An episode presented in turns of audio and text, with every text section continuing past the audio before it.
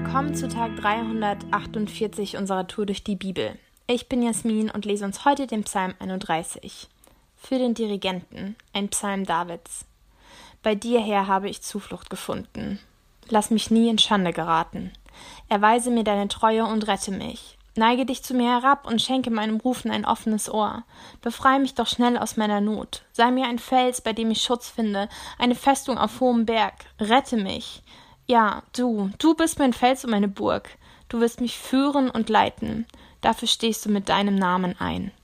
Befreie mich aus der Falle, die meine Feinde mir hinterhältig gestellt haben. Du bist mein Schutz.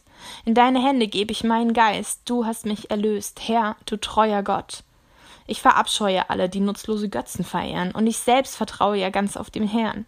Voller Freude juble ich über deine Gnade. Du kennst mein Elend. Du kümmerst dich um meine Nöte, die so schwer auf meiner Seele liegen. Du hast mich nicht in die Hand meiner Feinde gegeben. Weiten Raum hast du vor mir geschaffen. Sei du mir auch in Zukunft gnädig, Herr. Noch bin ich in großer Bedrängnis, sind meine Augen trüb vor Traurigkeit. Erschöpft bin ich an Leib und Seele. Voller Kummer schwindet mein Leben dahin. Mit Stöhnen sehe ich zu, wie meine Jahre verrinnen. Eigene Schuld hat mir die Kraft genommen. Meine Glieder sind wie gelähmt. Meine Feinde haben dafür gesorgt, dass ich Hohn und Spott von meinen Nachbarn ernte. Meine Bekannten schrecken von mir zurück. Wer mich auf der Straße sieht, geht mir eilig aus dem Weg. Man hat mich vergessen, aus der Erinnerung verdrängt, wie einen längst Verstorbenen. Ich komme mir vor wie ein ausgedientes Gefäß, das man zum Abfall wirft. Ich höre ja genau, was viele tuscheln. Grauenhaft, was um mich vorgeht. Da schmieden Leute miteinander Pläne gegen mich, und sie haben dabei nur das eine Ziel. Sie wollen mir das Leben nehmen.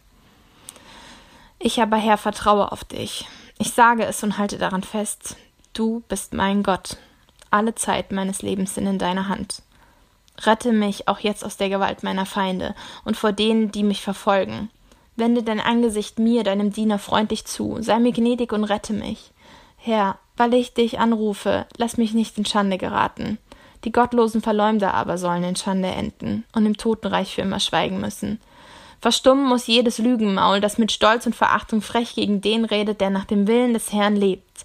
Herr, wie viel Gutes hältst du doch bereit für alle, die Ehrfurcht vor dir haben. Ja, vor den Augen aller Menschen zeigst du deine Güte denen, die bei dir Zuflucht suchen. Du wirkst sie ganz nah bei dir. Unter deinen Augen sind sie vor hinterhältigen Menschen sicher. Wie einer schützenden Hütte bewahrst du sie vor dem feindseligen Geschwätz ringsum. Gepriesen sei der Herr, denn er hat mir wunderbar seine Gnade erwiesen. Er hat mir in einer befestigten Stadt Zuflucht geschenkt. Vorher hatte ich noch in meiner Verzweiflung gesagt, ich bin alleingelassen, verbannt aus deinen Augen. Aber du hast auf mein lautes Flehen gehört, schon damals, als ich zu dir um Hilfe schrie. Ihr alle, die ihr zum Herrn gehört, zeigt ihm eure Liebe, der Herr behütet alle, die ihm die Treue halten. Doch denen, die vermessen handeln, zahlt er ihren Hochmut gründlich heim. Seid stark und fasst neuen Mut, ihr alle, die auf das Eingreifen des Herrn wartet. Ich habe gedacht, ich lese uns den ganzen Psalm, weil mich nervt an Hollywood-Filmen immer, dass das so sequenziell an der einen Stelle endet, an der alles gut ist.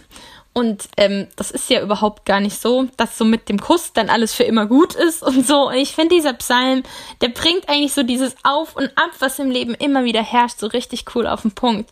Weil er vereinigt in sich alles drei. Klage, Vertrauen und Dank.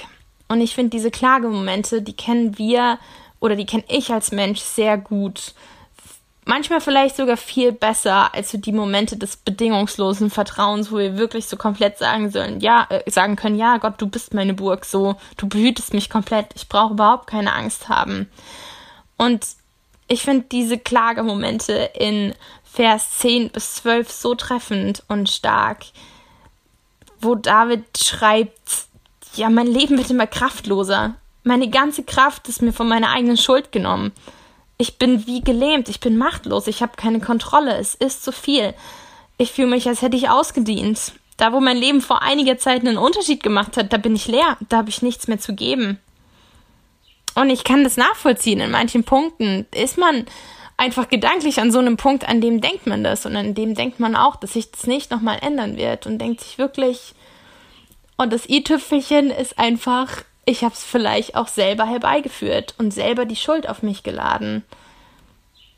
Und ich liebe so sehr, dass dann später im Psalm dasteht, Vorher hatte ich noch in meiner Verzweiflung gesagt, ich bin allein gelassen, verbannt aus deinen Augen.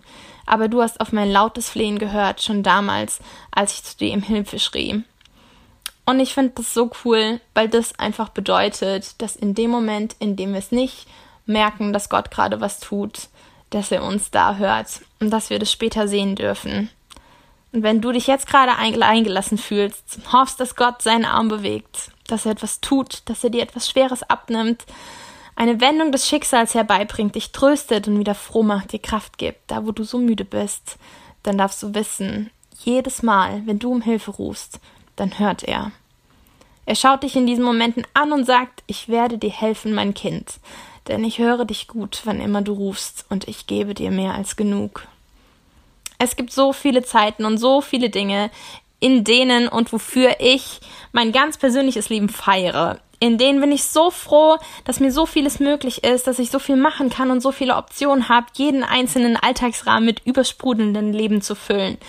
Aber wenn ich innerlich müde bin, mich wie ein Gefäß fühle, das leer ist und es nichts mehr zu geben hat, dann wünsche ich mir so oft, ein Kind sein zu können, das die ganze Verantwortung des Lebens noch nicht tragen muss dann wünsche ich mir, dass ich klein bin und dass jemand anderes, der mich liebt, für mich gute Entscheidungen trifft. Denn ich weiß ja sowieso nicht wohin. Und dann berührt es mein Herz so sehr, wenn ich mir vorstelle, wie Gott zu mir sagt, ich werde dir helfen, mein Kind. Denn ich bin sein Kind. Was für eine überragende, besondere Beziehung zu einem Vater oder einer Mutter hat ein Kind.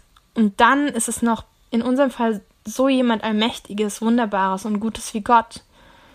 Ich werde immer so erleichtert, wenn ich mir das klar mache. Und ich bete, dass du das auch wirst, wenn du diesen Podcast hörst, denn Gott liebt dich und er nennt dich sein, sein Kind. Er hört dich, wann immer du rufst und er gibt dir mehr als genug.